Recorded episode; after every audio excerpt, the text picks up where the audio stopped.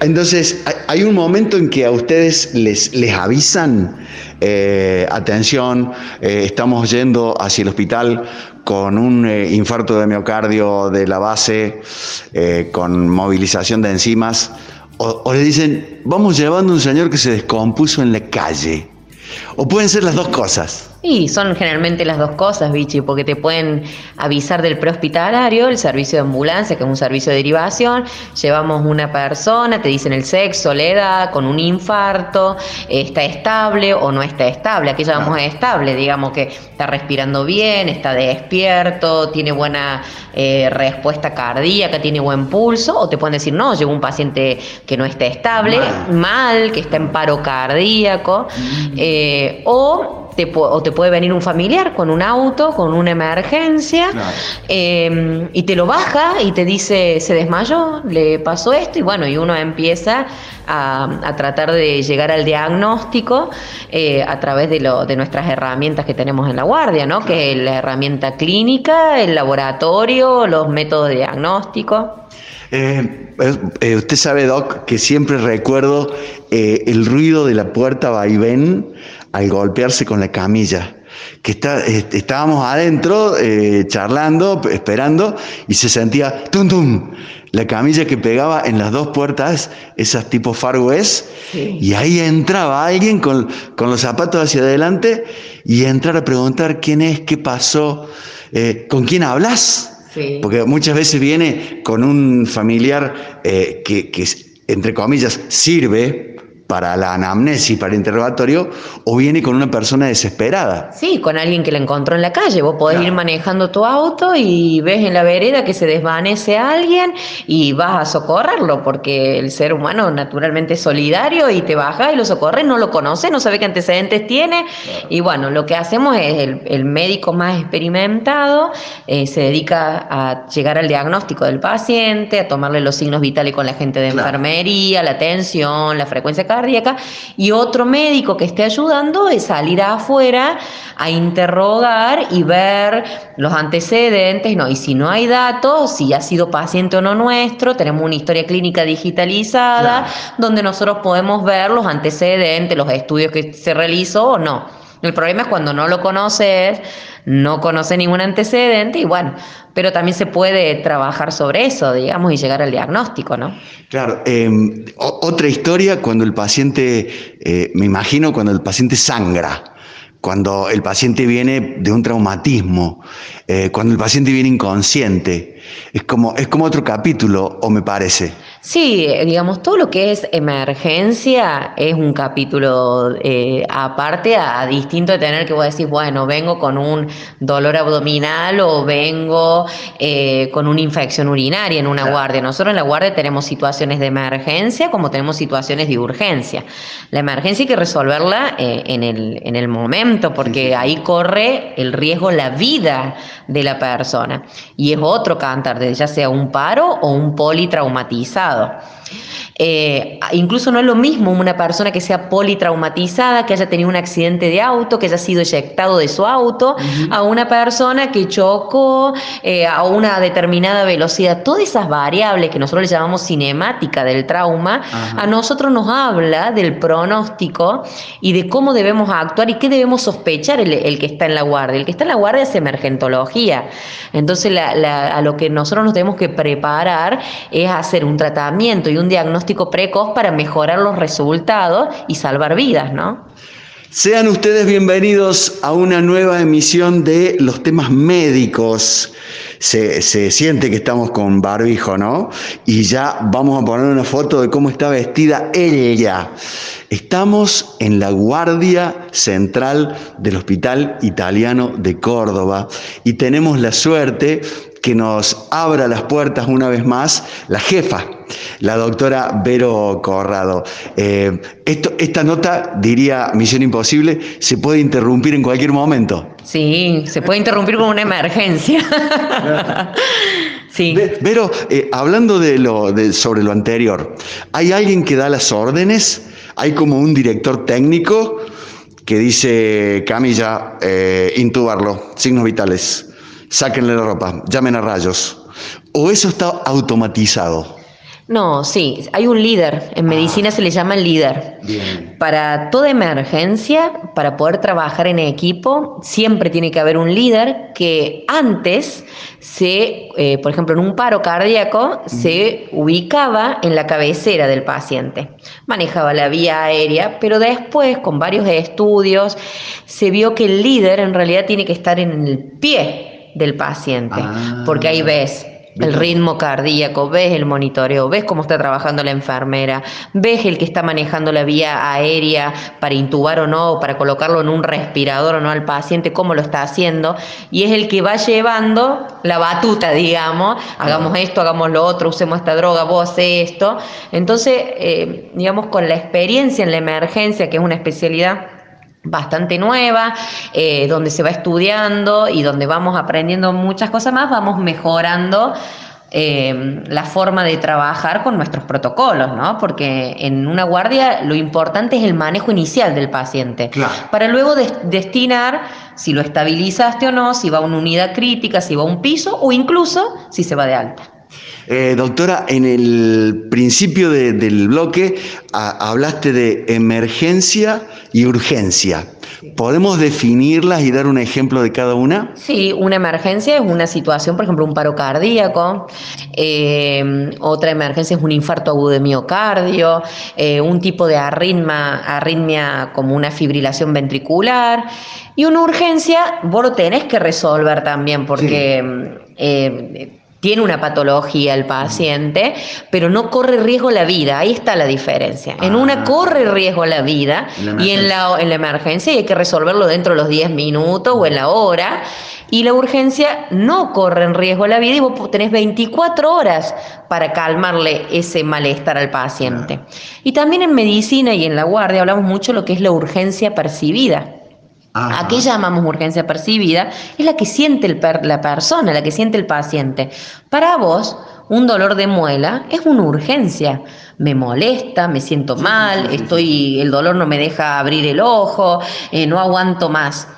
Entonces, para vos, esa es la urgencia percibida, pero para mí es una urgencia que la puedo resolver en 24 horas. Podés esperar en la guardia, luego de ser valorado por un triage, ¿sí? Podés esperar en la guardia una o dos horas porque puedo tener otro paciente Claro. que en realidad está en emergencia, que es un infarto agudo de miocardio. Correcto. Pero yo te entiendo a vos que te duele la muela, pero nosotros tenemos que trabajar sobre la persona que tiene riesgo su vida. Claro. Eh, me, me hiciste acordar, una vez caí al hospital de urgencias con un esguince de tobillo. Pero viste cuando el esguince eh, ya se te está a punto de salir el tobillo de, de la inflamación. Y realmente para mí eso era gravísimo. Pero cada vez que iban a, a tomar mi caso, aparecía algo más grave. Claro. Eh, y me decía, ya volvemos, ya volvemos.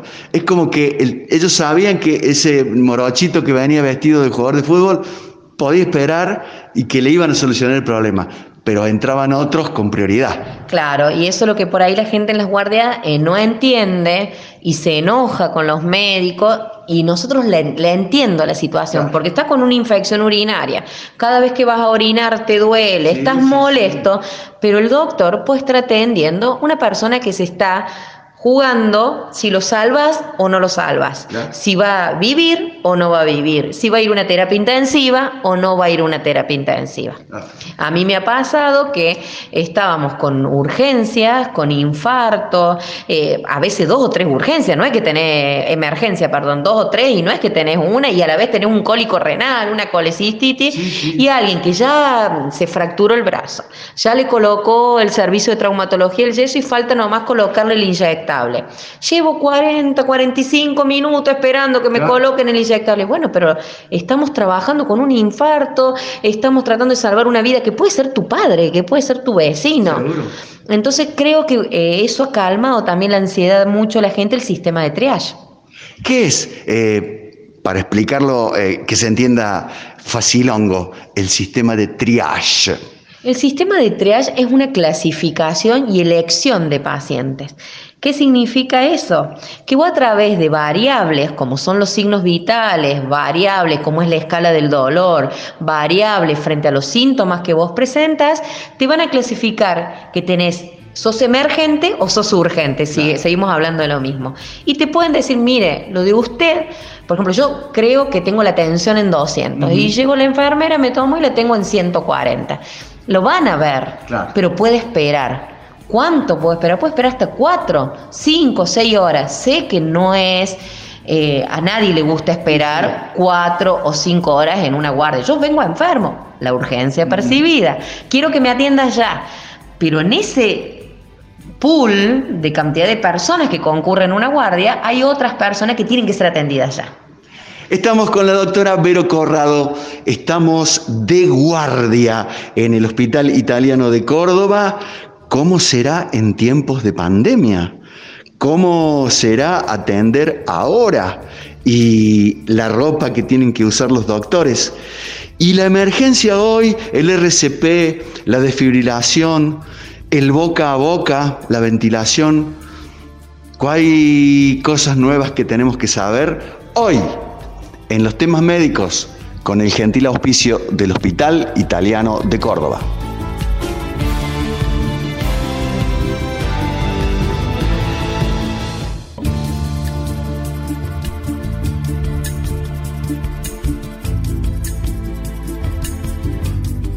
Continuamos con este especial de guardia en el Hospital Italiano de Córdoba y nos eh, atiende eh, en su consultorio la, doctora Vero Corrado, la jefa de la guardia. ¿Aquí duermen también, doctora, los médicos o se van a la casa y quedan al teléfono? No, nosotros tenemos sistemas de 24 horas de guardia.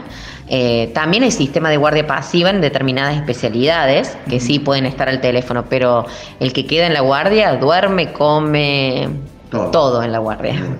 Y hablando de ello, ¿por qué elegiste esta? Primero, ¿cuáles, cuáles son tus, títulos, tus, eh, tus pergaminos científicos?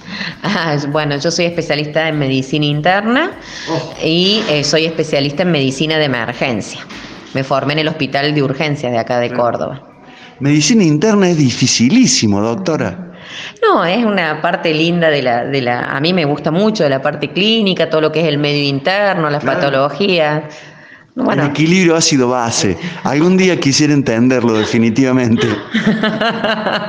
Hay que saberlo para los pacientes críticos sobre todo. Doctora, ¿y por qué elegiste esta especialidad? Eh, ¿Nunca te imaginaste dermatóloga, eh, cosmetóloga, haciendo este, nutrición, belleza? Este, tener tu instituto así a todo trapo en, el Cerro de las Rosas? no, la verdad que a mí la emergentología me apasiona para mí es un desafío. Em, yo he hecho con medicina interna consultorio, he trabajado, haces el seguimiento del paciente. El emergentólogo, como te decía, es el manejo inicial.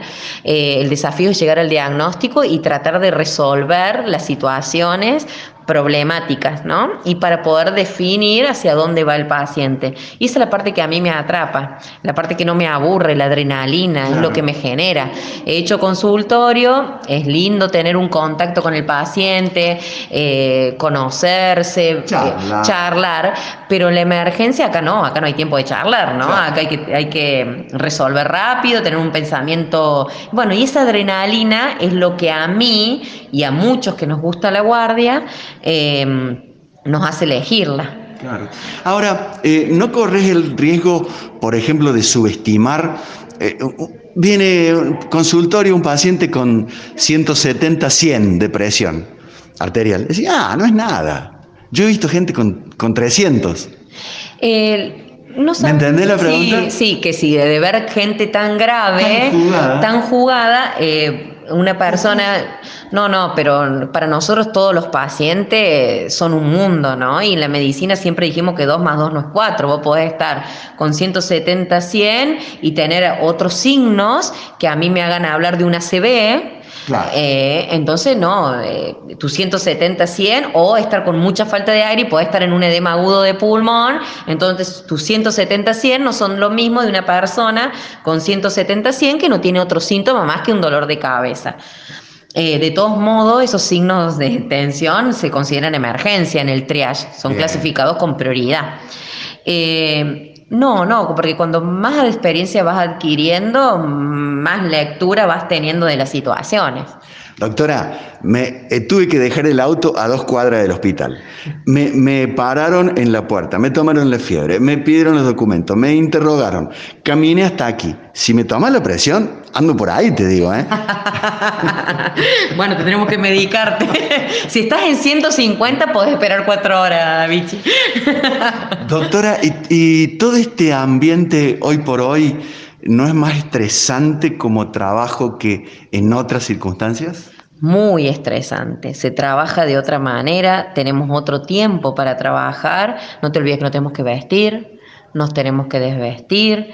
Le tenemos mucho respeto a esta pandemia.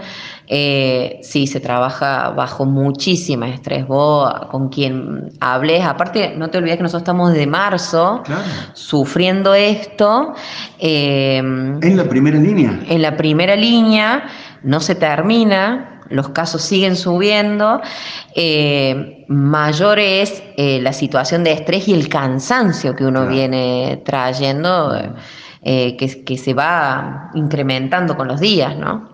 Y, ese miedo que debe existir de, no propagar nada en casa y a los seres queridos, ¿no? Fundamental.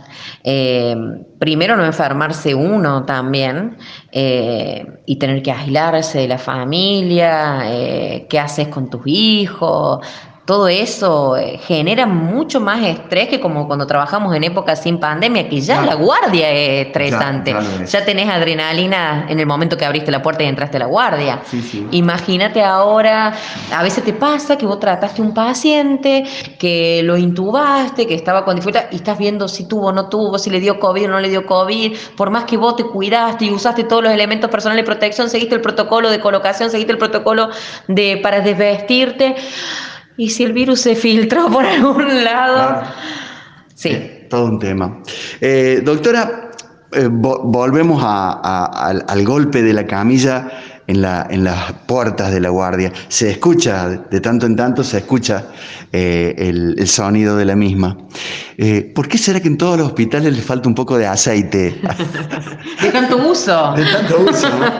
¿Qué es más importante?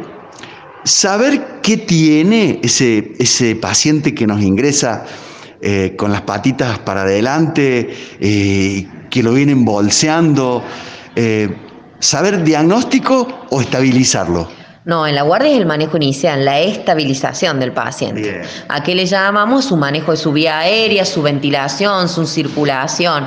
Eso es lo que, en lo que mayor experiencia debe adquirir el médico de guardia. Que en los cursos que, que nosotros brindamos de emergencia es a lo que nosotros apuntamos, en el manejo inicial de la patología, la estabilización para lo que yo te digo. Luego, determinar, así va una unidad crítica donde vas a tener especialista en terapia intensiva, si va a una unidad coronaria donde va a tener cardiólogos especialistas y ellos van a seguir con el tratamiento definitivo del diagnóstico de ese paciente. O puede ir a una sala común y tendrá los, especialistas en medicina interna, los traumatólogos, los cirujanos y siguen el tratamiento. Pero el médico en guardia, la, su mayor herramienta es el manejo inicial. De cada patología, tiene que saber de todas las patologías. Correcto. Estabilizarlo, digamos, no, no preocuparnos tanto de inicio en el diagnóstico. Pasa que a veces va de la mano, Vichy, porque si yo estoy eh, reanimando un paciente con un paro cardíaco, yo busco estabilizarlo, manejo manejo la vía aérea, trato de subirle la tensión arterial, pero también voy pensando en mi cabeza cuáles son las causas que lleven al paro de ese paciente. ¿Qué lo produce para yo poder tratarlo? Porque puede ser que esté con una glucemia baja, puede ser que tenga aire en el pulmón, puede ser que haya un trombo que haya migrado al pulmón o al corazón, o que esté infartado, o que esté con una arritmia. Entonces tengo que saber un diagnóstico sindrómico para yo comenzar, aparte de la estabilización, el tratamiento para que eso me ayuda también a la estabilización. Es como que va todo de la mano. Sí, sí, sí. Eh, em, estamos hablando fundamentalmente en lo que es cardiovascular, ¿no? Eh, cuando la bomba se resiente. Y, y cuando es una panza, cuando es un, eh, te entra uno a los gritos, abdomen duro, ¿Cómo es el camino? No, también eh, te puedes tener un abdomen agudo y que sea una emergencia, que sea una perforación abdominal o que sea una simple gastroenteritis. Claro. No, también hay que estabilizar ese paciente, calmarle el dolor, hacer los estudios complementarios y llegar al diagnóstico para ver si entra o no un quirófano, por ¿Se calma el dolor antes de saber de dónde viene? Cuando está en una institución, sí, no es lo mismo el prehospitalario que el hospitalario, porque yo le calmo el dolor, pero voy a tener las herramientas como una ecografía y un laboratorio para llegar al diagnóstico. Vos me preguntás por el tema de enmascarar los síntomas, claro, claro. porque la gente te decía, no le den analgésico a los nenes o a los adultos porque puede tener una apendicitis, eso va a ser una peritonitis, te calma el dolor. Eso es prehospitalario, pero en el hospital calmamos el dolor porque vamos a hacer una ecografía que nos va a decir, o una tomografía que nos va a decir, che, tiene una apendicitis, o un laboratorio que nos va a orientar. Mientras se va haciendo los estudios, tengo que, tengo que calmarle el dolor al paciente. Por eso digo, son dos escenarios totalmente distintos. La gente no debe automedicarse, las personas deben consultar a un profesional médico, pero otra cosa es ya estando en la guardia. Claro. Eh, y cuando es, por ejemplo, una emergencia de tipo traumatológica, eh, debes haber visto alguna vez un, pinzamiento de, radicular por una hernia de disco, es un dolor exquisito. Sí, sí. Nosotros generalmente hay pacientes que se, han internado para calmar el dolor. sí, hay que calmar el dolor. El dolor es una que te puede generar una urgencia, es lo que te digo. Hay que, y por eso hay una escala de dolor. Del 1 al 10 ah, decimos, ¿cuánto te duele? Ay, doctor, es un 10. Bueno, para vos es terrible. Bueno, te voy a calmar el dolor y bueno, te vas a ir de esta guardia sin estar resuelto el tema tuyo del dolor. Eh, doctora, ¿cómo es la clasificación del dolor, digamos, para, para quien nos esté escuchando. Bueno, es una escala que se llama EVA, se llama leve, moderado, severo y va del 1 al 10. Sí. Entre el 1 y el 5 es un dolor leve, entre el 5 y el 8 es un dolor moderado, 9 y 10 es un dolor severo. Claro. ¿Has visto alguna vez gente desmayarse del dolor? Sí, porque hacen eh, una hipotensión, un, un, síndrome vasovagal del dolor, sí. Yo lo vi en una pancreatitis aguda. Bueno, ahí se te sumaron dos seguros, porque la pancreatitis es una infección grave abdominal que puede llevarte una sepsis, que es una infección generalizada, donde entre el dolor y la, y la infección tan generalizada puede generar hipotensión arterial y bueno, y cuando baja la tensión arterial podés hacer una lipotimia o un síncope incluso. Claro. Y cuando se trata de gente joven, cuando llega una persona eh, que sí es raro para infarto, raro para abdomen agudo, raro para traumatología. Eh, ¿qué, pensamos hoy en día?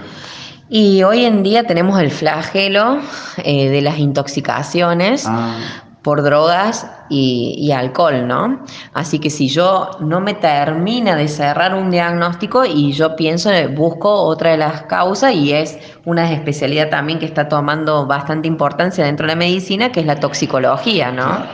Y ahí el que lo trae eh, se sincera, dice, doctora, hemos tomado como la última vez, o, lo esconde. Y tenés de todo, de tenés de todo. Pero bueno, nosotros tenemos test test rápido, así como si fueran debates, que vos podés dosar en la orina drogas, también puedes hacer análisis de sangre, ¿no? Pero digamos esto es inmediato, donde vemos, donde podemos dosar cocaína, benzodiazepina. Eh, como para llegar a un diagnóstico, porque te puede llegar una persona inconsciente y capaz que consumió o puede tener, viste que la cocaína te puede dar infarto, te puede dar accidente cerebrovascular, eh, es otro capítulo, claro, eh, convulsiones, es otro capítulo, ¿no? Pero, bueno, nosotros lo tenemos que tener como un diagnóstico diferencial. Y para eso, bueno, cuando vas a decir, no me cierra, no me termina de cerrar todo, y ahí entra la, una de las sospechas toxicológicas. Importante también entonces la, percepción ¿no? del, médico actuante. Y claro, y la experiencia. ¿Y cuando hay un ataque de pánico? Es, eh, sí, tenés que tener también, hay un ataque de pánico que puede ser simular un infarto agudo de miocardio, hay trastornos de ansiedad generalizada que puede ser un diagnóstico diferencial de un accidente cerebrovascular. Yo mm, he visto muchas personas eh, con, le haces laboratorio, tomografía, y la tomografía es normal, pero vos sabés que en las primeras horas de un accidente cerebrovascular podés tener una tomografía que no se manifieste el ACV de forma eh, a través de la imagen, ¿no? Claro, claro. Eh, y a mí me ha tocado ver grandes simuladores de accidentes cerebrovasculares. ¿Pero consciente o inconsciente? No, consciente, o sea... O sea, simulando a propósito. Sí, porque tengan una ansiedad generalizada o una forma de llamarle la atención a la familia. Yo no, eh, yo he hecho también, he trabajado en terapia intensiva y recuerdo una, una, persona que tenía conocimiento de salud porque trabajaba en salud y estaba internada cuando me pasan la guardia tiene un accidente cerebrovascular. La tensión estaba normal, la tomografía estaba normal, reflejos, normales, pero no movía toda una parte del cuerpo. Le levantabas el brazo y caía el brazo, se golpeaba, incluso que nosotros tenemos a veces como, eh, hacemos exámenes neurológicos como para llegar a ver si, si, es o no una simulación, lo tenía muy bien manejado, ¿no? Eh, de golpe, observándola, cuando uno lo tiene en terapia intensiva y monitoriza a los pacientes, ves que cambia la desviación de la cara hacia el otro lado. Ah, observaron lo mismo. Se ve que ya se había cansado de desviar el labio para el lado izquierdo, lo empezó a desviar para el lado derecho. Avanzamos un poquito más y era una simulación. Terminó llorando la señora y reconociéndolo. Y los hijos esperando el informe de terapia, que es lo que sabe lo que es tener un familia interno en terapia, preocupado porque su mamá tenía un accidente cerebrovascular. Salió caminando a la terapia. Estamos en La Guardia con la doctora Vero Corrado.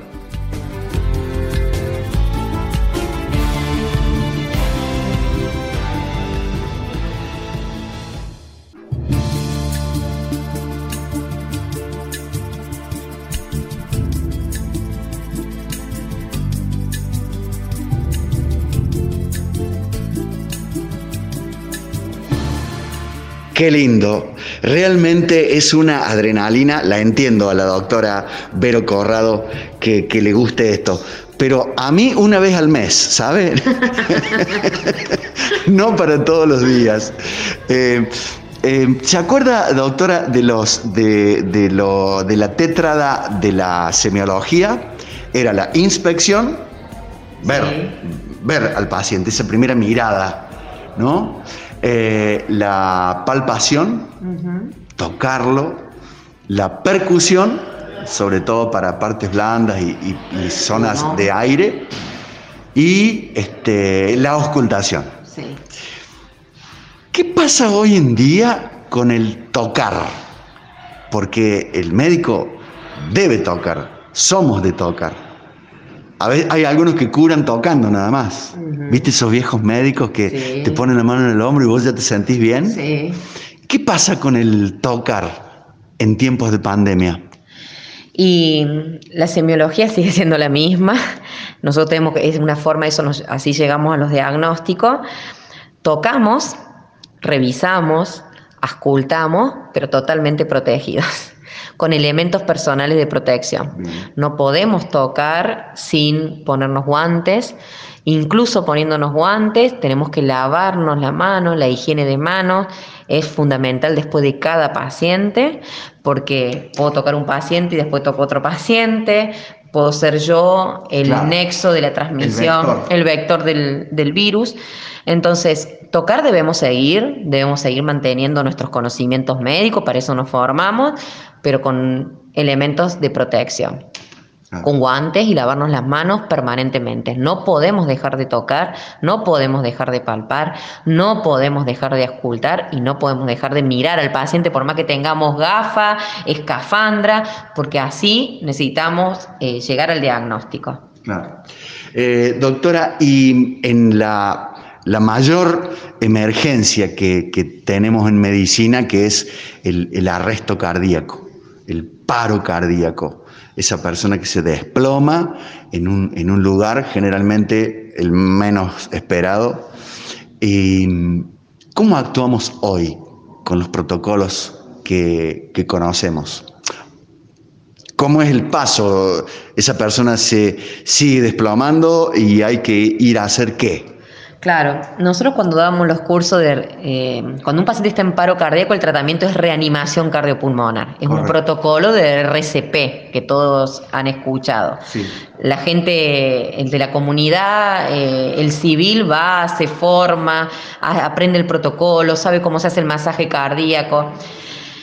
En realidad... Pero, ¿cómo nos damos cuenta de que, esa, de que ese paciente que se nos cayó en Colón y General Paz tiene un paro cardíaco. Y bueno, nos damos cuenta cuando el paciente eh, está inconsciente, pierde su estado de conciencia, su estado de alerta, cuando vemos que no respira, antes nosotros decíamos el famoso mes, miro, escucho y siento, le decíamos a la gente, acérquese, siente si respira, que, que la respiración del paciente le vaya a la cara, mire el pecho, bueno, ahora solamente ahí cambiamos, no podemos indicar eso, digamos, mire si mueve el tórax, si, muere el si mueve el pecho, y después palpe si tiene o no tiene pulso carotidio 10 segundos. Si una persona está inconsciente, no respira y no tiene pulso, está en paro cardiorrespiratorio.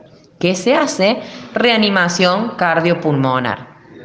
Hoy ¿Qué se hace? Que alguien llame a, un servicio de emergencia. Hacemos el eslabón de, eh, del protocolo como siempre. El problema hoy con el eh, COVID-19, con esta pandemia, es que justamente el masaje y la vía aérea es el momento donde más se puede uno contagiar el virus, es el momento de mayor aerosolización. Claro.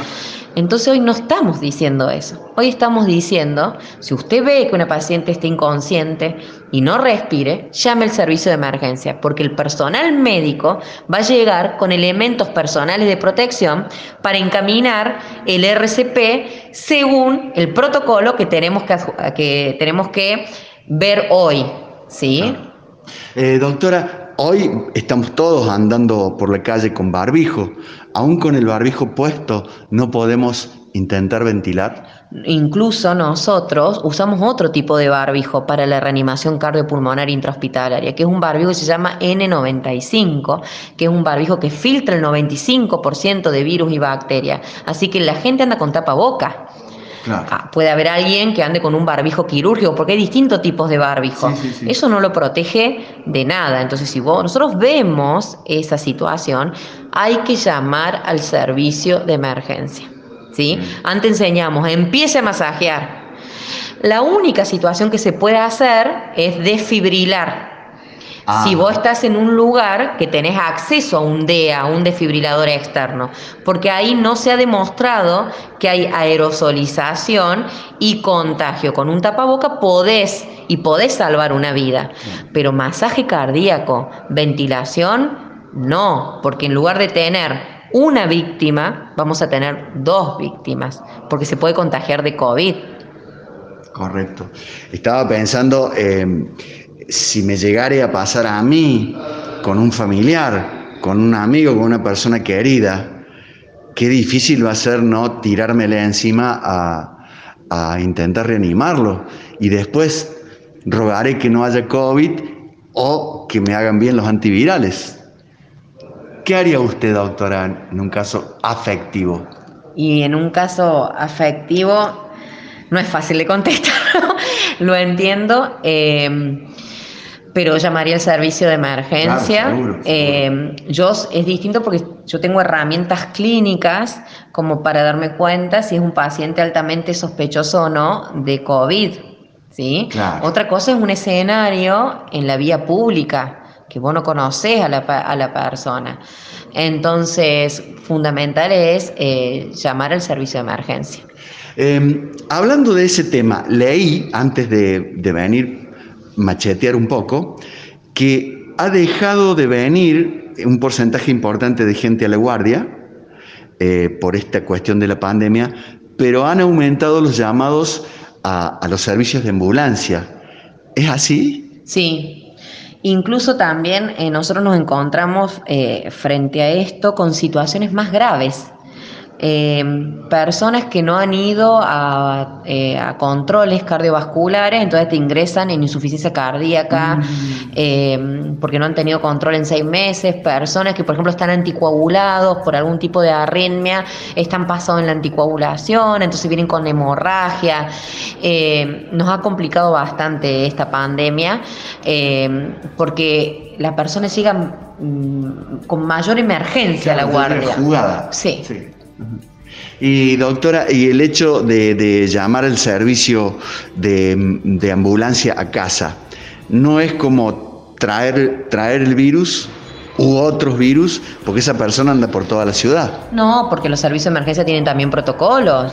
El médico sabe cómo tiene, como te digo, hay protocolos para cambiarse, hay protocolos para desvestirse, la higiene de mano, el uso de guantes. No, no, no, no, para nada. En el próximo bloque vamos a, hacerle como un ping-pong a la doctora Corrado. ¿Qué cosas no debemos esperar en casa? Eh, ¿Qué cosas ameritan de que lo subamos en el auto, en la cabina del rastrojero, en la moto e irnos hasta el hospital? No esperar. ¿Y qué cosas realmente podemos decir? Bueno, mira, aguantemos, este, la cosa no parece grave, vamos a llamar, Vamos a hacer el servicio de telemedicina que anda también en el hospital italiano. En el especial de guardia con la doctora Verónica Corrado y el auspicio del Hospital Italiano de Córdoba.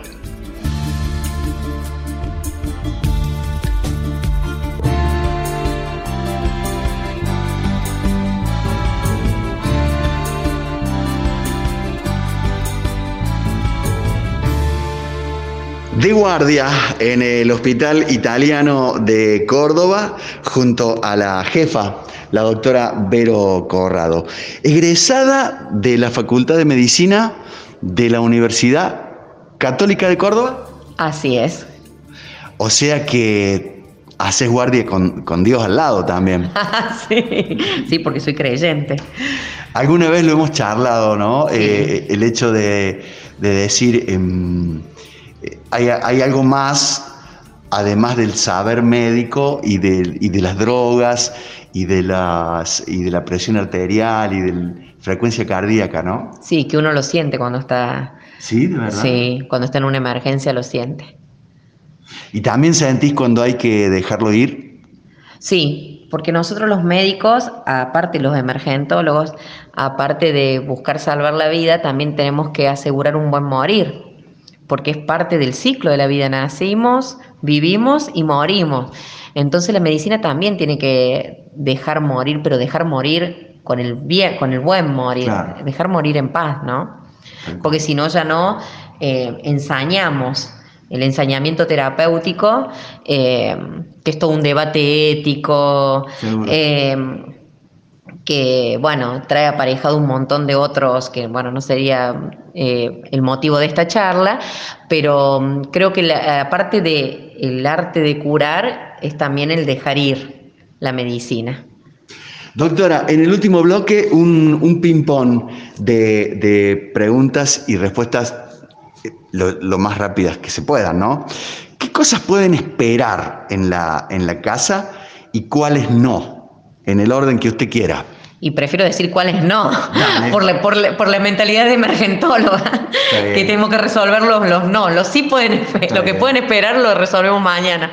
Eh, no puede esperar un dolor de pecho, eh, sentir palpitaciones, un desvanecimiento, eh, un dolor, eh, como decíamos, con la escala del dolor del 1 al 10 que sea 10, una persona que esté con vómitos incoercibles, personas que tengan tensiones arteriales muy elevadas, si tienen una parte del cuerpo que no mueve, si se desorientó, una persona que es normalmente que no tiene ningún cuadro de desorientación, de golpe una desorientación brusca, no puede esperar en la casa. Pérdida de conocimiento? Claro, el desvanecimiento, la lipotimia, eh, el que pierda la incontinencia de esfínter, que se llama que se orine o que vaya de cuerpo, eso no puede esperar en la casa.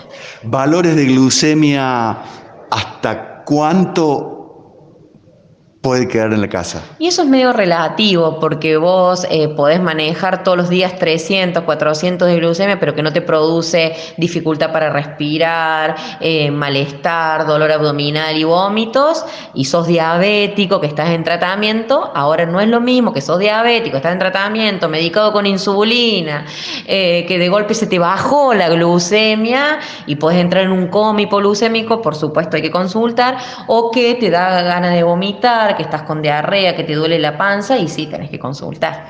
Doctora, la famosa crisis asmática, que es una emergencia de guardia, ¿no?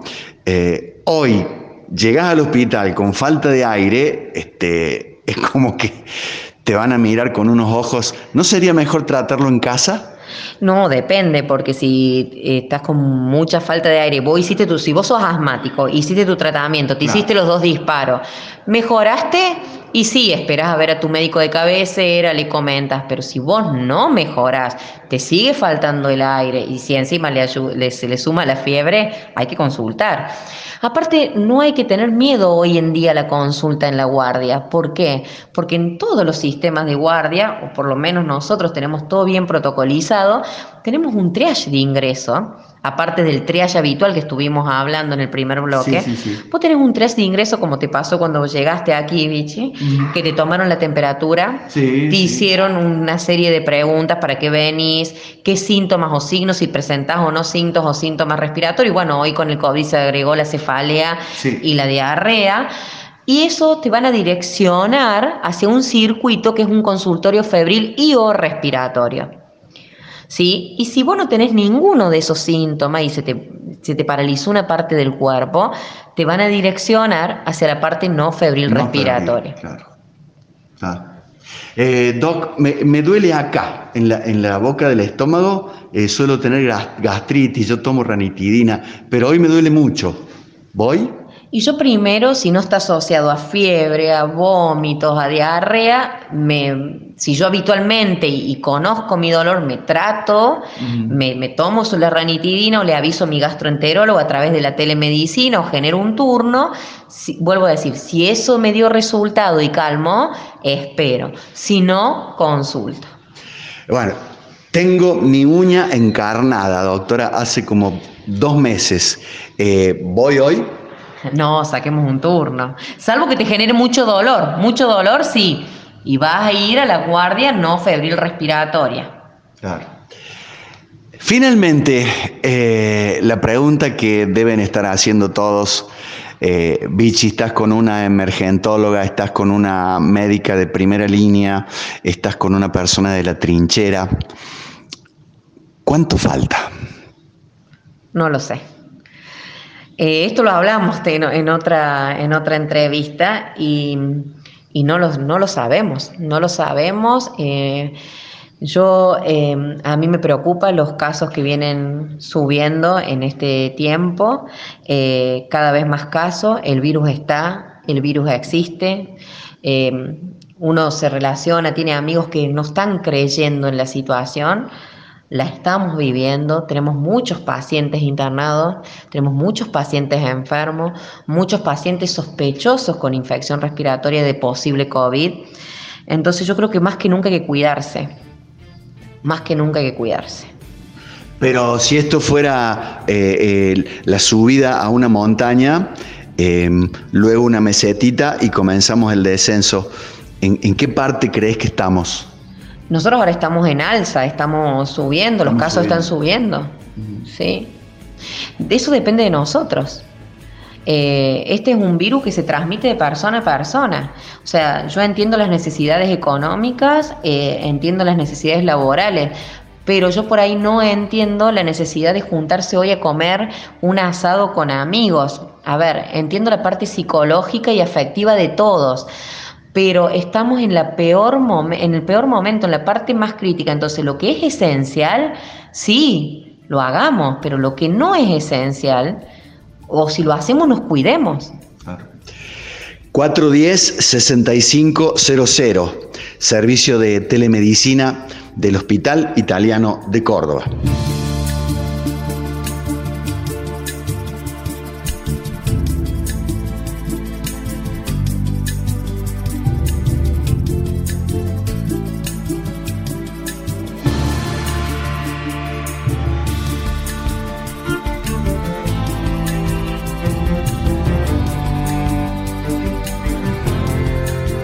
Y nos fuimos del hospital dejando trabajar a la gente de la guardia y al equipo de salud, ataviados como astronautas del 2020.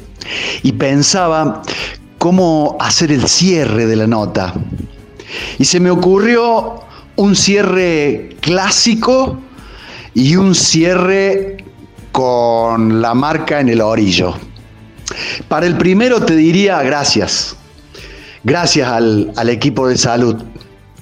Una vez más, recordar que esta crisis le mostró al mundo que los verdaderos ídolos están vestidos con una bata. Sí, que son nuestros héroes, a los que hemos aplaudido y no nos vamos a cansar de aplaudir, a los que vemos dando notas en todos los medios. Me imagino la cantidad de, médicos, enfermeros y bioquímicos y rehabilitadores que va a haber en algunos años por la empatía que ha causado este momento hacia la profesión. Llegó la hora de darles gracias, realmente, por seguir trabajando todos los días por nuestro bienestar, por nuestra salud, por cuidarnos, por no tener miedo de acercarse al contagio, por cambiar su tiempo con la familia y amigos, por nosotros, por el otro, por dar esperanza, por no renunciar. Gracias. Ese sería el cierre clásico. Pero vos sabés una cosa, che, por primera vez los he visto cansados a los trabajadores de la salud. Los he visto hasta medio desinflados.